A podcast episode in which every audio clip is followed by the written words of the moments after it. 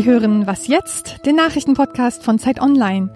Heute ist Montag, der 27. August und ich bin Christina Felschen.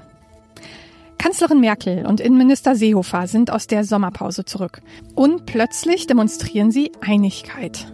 Was hat das zu bedeuten? Und warum schafft die Menschheit es nicht, Epidemien dauerhaft zurückzudrängen? Darüber sprechen wir nach den Nachrichten. Union und SPD streiten weiter über die Zukunft der Rente. SPD-Vize Stegner hat die Idee von Finanzminister Scholz verteidigt, das Rentenniveau bis 2040 zu stabilisieren. Bisher ist nur garantiert, dass es bis 2025 nicht absackt. Stegners Idee, wie sich die Rentenkassen füllen lassen? Geringverdiener müssten besser bezahlt werden, Reiche mehr Steuern zahlen. Kanzlerin Merkel hat die SPD gebeten, jetzt bitte keine Unsicherheit zu schüren. Das Kabinett soll in wenigen Tagen über das Rentenpaket abstimmen. In Chemnitz haben Rechtsradikale auf offener Straße Menschen angegriffen. Angeblich als Racheakt für eine Messerstecherei am Abend zuvor, an der Menschen verschiedener Nationalitäten beteiligt waren. Dabei wurde ein 35-Jähriger so schwer verletzt, dass er im Krankenhaus starb. Etwa 800 Rechte sind durch die Innenstadt von Chemnitz gezogen. Berichten zufolge sollen sie Wir sind das Volk gerufen und Migranten angegriffen haben. Außerdem warfen sie Flaschen auf Polizeibeamte und verletzten mindestens einen von ihnen. Die Polizei ermittelt.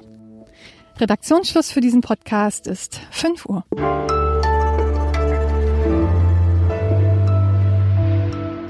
Ich bin Wiebke Nauhauser. Hallo.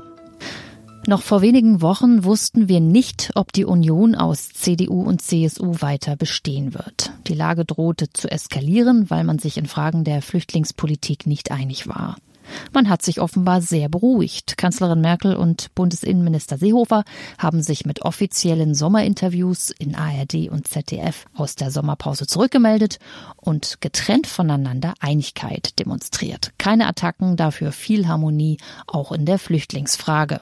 Leute, die kein Asylrecht haben und abgeschoben wurden und ein Einreiseverbot haben, nicht mehr wieder einreisen zu lassen. Das war bis vor wenigen Wochen möglich das habe ich abgestellt. Da war ich mit der Kanzlerin vollkommen einig. Ferdinand Otto aus dem Politikressort bei Zeit Online hat sich beide Interviews angeschaut. Hallo Ferdinand. Hallo, grüß dich. Beide Interviews an einem Tag. Da hätte man sich fast einen unterhaltsamen Schlagabtausch mit frischen Sticheleien gewünscht. Aber wir werden enttäuscht, ja? Also wir werden da wirklich enttäuscht. Sie hätten theoretisch streiten können. Das haben sie vermieden. Ähm, Horst Seehofer hat nochmal gelobt, was das für gute Kompromisse seien, die man jetzt gefunden hat, hat nochmal gesagt, ja, äh, das war eine schwere Zeit, aber da sind wir jetzt drüber hinweg. Und ich hatte so das Gefühl, dass beide versucht haben, jetzt nach vorne zu blicken und neue Themen zu setzen. Und ähm, das wäre dann? Das wäre bei bei beiden hat die Rente ein großes Thema gespielt in beiden Interviews. Am äh, Abend vor diesen Interviews, am Samstagabend hatten sich die Spitzen der Koalition schon getroffen im Kanzleramt zu einem Gespräch über die Rente. Das ähm, wird jetzt die Woche noch mal weitergeführt geführt, im bisschen größeren Kreis.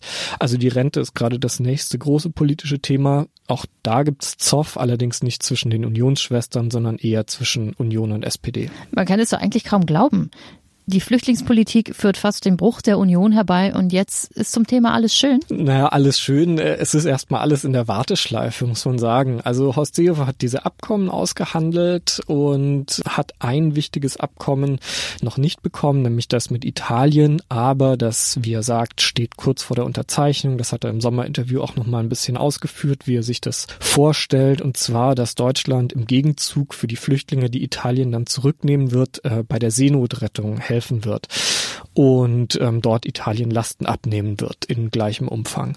Und ja, das heißt im Wesentlichen, äh, er wird sich jetzt zurückhalten mit einer, einer negativen politischen Bewertung der ganzen Lage, solange er das jetzt noch nicht unter Dach und Fach hat. Und ich denke, er wird sich dann eher versuchen als der, der große Problemlöser und ähm, jetzt haben wir es, jetzt haben wir es durchgesetzt, so wird er versuchen, sich zu inszenieren. Die Bundeskanzlerin hat sich auch erstmal in ruhiges Fahrwasser retten können. Wirkt sie denn jetzt gesettelt? So nach dem Motto, wir gehen jetzt neu und frisch ans Werk?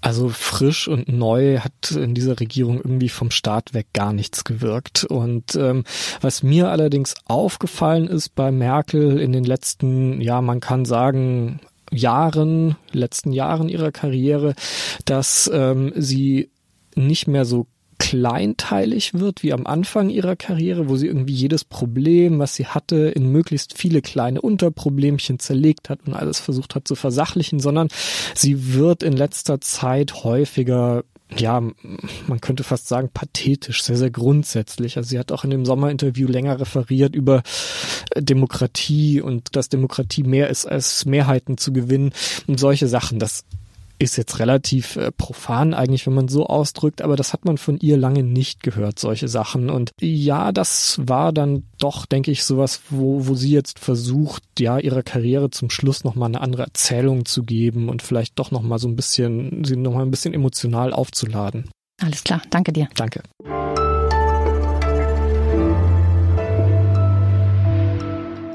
Und sonst so?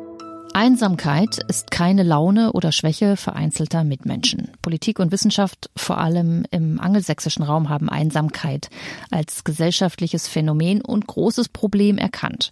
Neue Forschungsergebnisse von der University of California in Berkeley unterstützen jetzt alte Forschungsergebnisse, die besagen, wer einsam ist, schläft schlecht. Und wer schlecht schläft, ist auch häufiger einsam.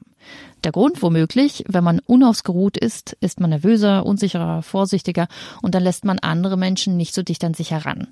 Ein Teufelskreis also. Wie stark der Zusammenhang ist, ist noch nicht so ganz klar.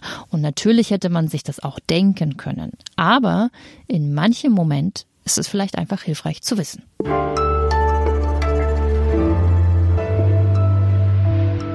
Pest, Pocken, Polio, das sind nur einige schlimme Infektionskrankheiten, die wir hinter uns gelassen haben. Denn der Mensch entwickelt sich weiter, forscht und findet neue Mittel gegen Epidemien. So optimistisch sind Experten leider nicht. Sie warnen sogar vor einem Zeitalter der Epidemien. Denn da sind ja noch AIDS, Tuberkulose und all die anderen. Warum kriegen wir die nicht in den Griff? Das fragen wir Jakob Simmank aus dem Wissensressort bei Zeit Online. Hallo. Hallo. Warum lassen sich Epidemien nicht zurückdrängen, wenn unsere Erkenntnisgewinne aus der Forschung doch immer weiter steigen?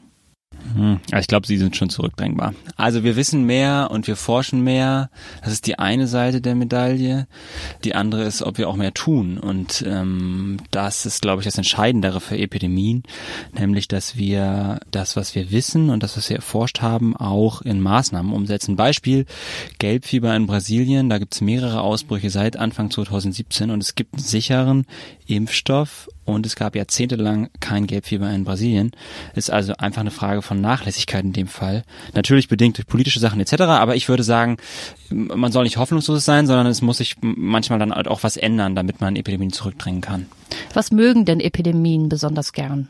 Es gibt eine große Theorie, die besagt, dass die Art und Weise, wie der Mensch den Planeten verändert hat und wie wir unsere Lebensgewohnheiten verändert haben, äh, ein ziemlich guter Nährboden sind für Krankheitsausbrüche, von Infektionserkrankungen, für Epidemien. Und das sind so eine ganze Reihe an Dingen, die ähm, da eine Rolle spielen. Da ist erstmal ähm, eine Veränderung in der Art und Weise, wie wir uns zu Tieren verhalten. Wir haben mehr Massentierhaltung, dort können Keime entstehen. Wir haben auf der anderen Seite mehr ähm, sogenannten Human-Wildlife-Konflikt. Das heißt, überall dort, wo sich Mensch und Tier Tier näher kommen, ist einerseits eine Gefahr, andererseits ist die Urbanisierung eine Gefahr, insbesondere dort, wo Armutsviertel entstehen mit schlechten hygienischen Bedingungen, aber auch einfach, wo Menschen aufeinander hocken, äh, deutlich stärker. Eine andere Gefahr ist sicherlich Mobilität im Sinne von Flugverkehr. Also wenn ich heute quasi einen Infizierten habe, der sich in äh, Demokratische Republik Kongo ansteckt und dann äh, von Kinshasa mit, äh, mit, dem Flugzeug nach Europa fliegt, dann kam, haben wir halt unter Umständen Infektionen hier in Europa, mit der wir erstmal umgehen müssen.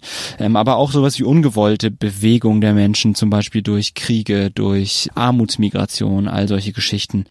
Und dann auch ein großes Thema ist sicherlich der Klimawandel. Wir sehen, dass der Planet immer wärmer wird und das mögen gewisse Tiere, wie zum Beispiel Zecken und Mücken, die sich dann lokal einfach deutlich weiter ausbreiten. Das sind so große Makrogründe, warum wir weltweit mehr Infektionserkrankungen sehen. Ja, ausreichend, würde ich sagen.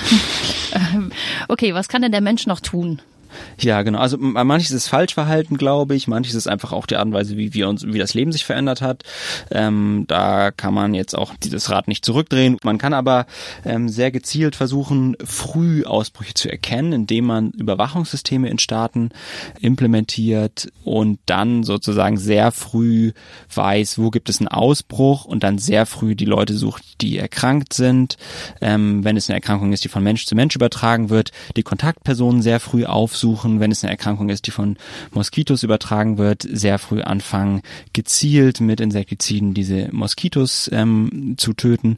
Und dafür braucht man einfach ein gutes, funktionierendes System der öffentlichen Gesundheit.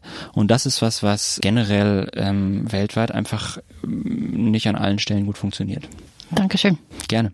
Es gibt also einen Ausweg aus der Apokalypse. Das war der Nachrichtenpodcast bei Zeit Online. Und schreiben Sie uns, wenn Sie möchten, an wasjetzt.zeit.de. Eine schöne Woche Ihnen. Was ist denn eigentlich dein Lieblingserreger? Ähm, also am beeindruckendsten finde ich vielleicht den Erreger, der äh, in Lateinamerika äh, am häufigsten zu äh, so Herzversagen führt. Der, der heißt Chagas und es hat noch nie jemand davon gehört hier, höchstwahrscheinlich. Der wird über so kleine Raubwanzen übertragen und ist extrem gefährlich und zeigt sich aber oft erst Jahrzehnte später. Die Infektion ist so eine chronische Infektion und ist ähm, echt ein Problem.